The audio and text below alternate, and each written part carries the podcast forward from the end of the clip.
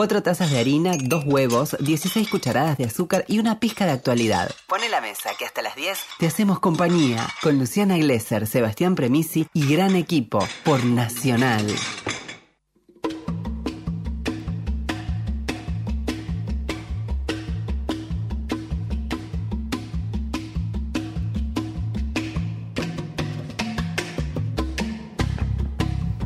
22 minutos pasan de las 9 de la mañana y saludamos a Pablo Villarreal. Él es nuestro politólogo de cabecera. Hola, buen día, Pablo, ¿cómo estás?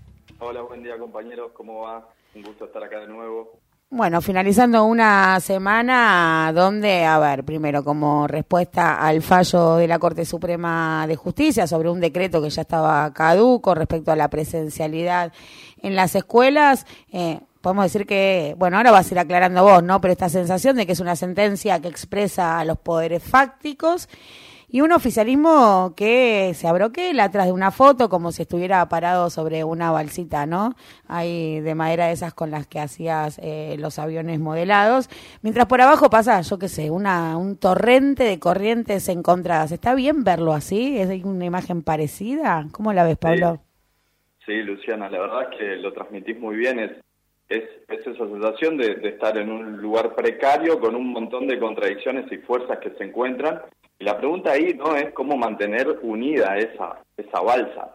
Eh, y, por eso podemos hablar, por ejemplo, de la idea de unidad, ¿no? Que, que pensar, pensar cómo, cómo pensarla desde la política, eh, para, para pensar la coyuntura actual, porque este es un tema interesante en teoría política, ¿no? El tema de la unidad.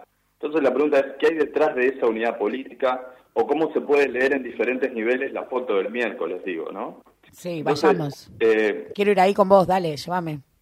Eh, es la primera lectura, la, más simple, es decir, bueno, es una respuesta reactiva a los ataques del adversario, no es una muestra de unidad hacia, el exterior del campo político. Pero también eh, esto puede ser un síntoma, ¿no? Un síntoma de cierta impotencia política, pienso, un síntoma de, una incapacidad de transmitir una idea de lo que es la política, de lo que significa ser política y para qué sirve la política, que está inscrita, digamos, en, los, en, el linaje de los movimientos populares, ¿no? Mostrar esa unidad como la vimos, pregunto, ¿no, no, no significa dar una respuesta en los términos en los que el adversario político entiende la política? ¿Por qué? Porque, digamos, no hay una sola política. Está la lucha política como la entienden los movimientos populares y cómo accionan ahí. También está la lucha política como la entienden los sectores conservadores y concentrados de poder. Digamos, son formas diferentes de entender la política que se encuentran. Y digo esto por qué. Porque la derecha, el liberalismo en general, entiende la unidad en la política en términos, en términos de una armonía, ¿no? Del equilibrio, la ausencia del conflicto. Estas son palabras que usan, por ejemplo, los economistas ortodoxos todo el tiempo. ¿No? Alcanzar el equilibrio a través de la coordinación. Una, un ideal, digo, más utopía que el equilibrio o el no conflicto, ¿no? Digo, me imagino, ¿no? Como lo inalcanzable, como lo imposible. Eh, totalmente, es, lo inalcanzable, pero además forma parte de una manera de entender la política. Ya, pensemos, por ejemplo, eh, recordemos cuando la esposa de Piñera pensaba que el conflicto con los estudiantes en, en, en las protestas en Chile era como un rayo en cielo sereno y ella no se explicaba de dónde había salido eso, ¿no? Eh, decía, estos chicos son como extraterrestres que no sabemos de dónde salieron y parece que vamos a tener que compartir con ellos un poco de nuestra torta, ¿no? Entonces, generalmente para la derecha, el conflicto aparece, no, aparece como de, de, la lucha entre fuerzas políticas, es algo exterior a la sociedad y entonces por eso el gesto de la derecha ante el conflicto siempre es la sorpresa, no me lo espero, no, no sabía que esto podía pasar. Entonces, como contrapunto, la concepción política en el peronismo y en general en los movimientos nacionales y populares se avanza en contener esas contradicciones y conflictos que se reconocen de antemano y se dan por sentados. ¿Y qué quiero decir con esto? Que al gobierno, pienso, ¿no? No debería preocuparle tanto mostrar esa unidad en los términos de una concepción política que no es la propia, que es la de la oposición. Y es la que también reproducen los medios y por lo general forma parte del sentido común, digo, esta idea idílica de una ciudad, de una sociedad unida y sin contradicciones. ¿Y, por qué? Porque justamente la construcción política para los movimientos populares implica encontrar la forma de contener esas diversas eh, contradicciones que están en tensión dentro de un frente. eh, y, y esto es lo importante, esas tensiones no dejan de existir. La unidad de esas tensiones eh, eh, es, lo, eh, es, lo, que se consigue y no hay otra cosa, ¿no? Entonces, Pablo, para pensarlo, para pensarlo, un frente político debe poder, ¿no? Contener las tensiones que surjan hacia adentro y la pregunta es si el frente está conteniendo de alguna manera, ¿no? Porque hay como una sensación de avance, de asociación entre la figura de la vicepresidenta y el presidente de la Cámara de Diputados, ¿no? De acercamiento entre el gobernador y quizás alguna parte del albertismo más duro. ¿Vos lo ves así? ¿Ves un frente que está pudiendo contener eh, esos debates internos? Digo, a eh, yo, creo, sí. yo creo que, que el frente eh, tiene, tiene más poder del que imagina o siente. Esa es la sensación que, siente, que me da a mí. Sí. Alberto Fernández y el frente tiene, construyó un poder más amplio del que, del que piensa que tiene y como que tiene una cierta... se contiene a la hora de ejercer el poder. Yo lo veo unificado, pero no accionando ese poder que tiene y que construyó.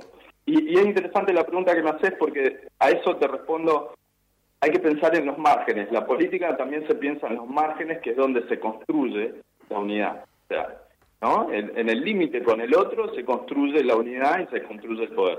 Hay que pensar cómo están esos márgenes. Claro. Eh, que están respondiendo y si desde el centro se toman acciones y medidas que respondan a las demandas de esos márgenes. Volviendo a eso, les hago una pregunta. En los anuncios de ayer, digamos, ¿en qué momento ustedes recuerdan haber escuchado estos contrapuntos entre formas de entender la política? ¿En un anuncio? en, el anuncio en, el medio de un anuncio y yo la, verdad que me llamó mucho la atención, digamos, el todo el contexto de cómo se preparó el momento para que Alberto, eh, bueno, anunciase la tarjeta alimentaria y hiciese su exposición. Bueno. Nunca lo había visto, digo, me pareció como distinto y, fuerte, mm, no desde una connotación positiva. Mira, con respecto a Alberto, eh, hoy vos le hiciste una pregunta a, eh, a Nico Ceballa más temprano con respecto a esta frase de Alberto, ¿no? Quiero que la puja distributiva se termine. Se lo estamos preguntando a todos, o sea, a vos también te vamos a preguntar qué quiso decir Alberto con eso. Bueno, por eso, le, voy a dar una respuesta, ¿no? Lo que pienso yo. ¿No? Que cada uno se lleve lo que corresponde. Bueno, partir de esa idea política es limitante, pienso yo, ¿no? Porque la puja distributiva no se termina. El conflicto es permanente. La pregunta, en todo caso, es quién gana esa puja distributiva y cómo se logra que los demás actores económicos y políticos acepten ese modo de distribución de los ingresos. A ver si entiendo, mientras se generen recursos va a haber diferentes sectores peleando por la apropiación de esos recursos y cómo se defina la, eh, la repartija de eso, bueno, algunos serán beneficiados y otros perjudicados, ¿no? Como una cuenta de suma cero. Claro, claro, entonces eso es lo que y necesariamente eso genera y necesariamente eso genera los conflictos de intereses, justamente que es lo que hay que dirimir mediante consenso y palabra, porque digo, no está en juego el tema de las armas y del dinero. Claro, claro. Bueno, volviendo al tema de la unidad, me preguntaba también, este, ¿para qué esa unidad, no? ¿Para qué esa unidad? ¿Y para qué? Eh, ¿Para qué esa vocación de fortaleza? Y, y pienso que debería empezar a ser pensada y llevada adelante como, como una forma de llevar adelante las estrategias políticas que favorezcan al sujeto político que le da sentido y sustento a esa construcción política que es el pueblo, ¿no? Claro. Eh, con esto quiero decir también, está bien el abrocolamiento cuando, cuando en política el enemigo te ataca, es una estrategia posible. Un Pero tiene que combinar un avance posterior, no puede ser todo abroquelamiento, ¿no?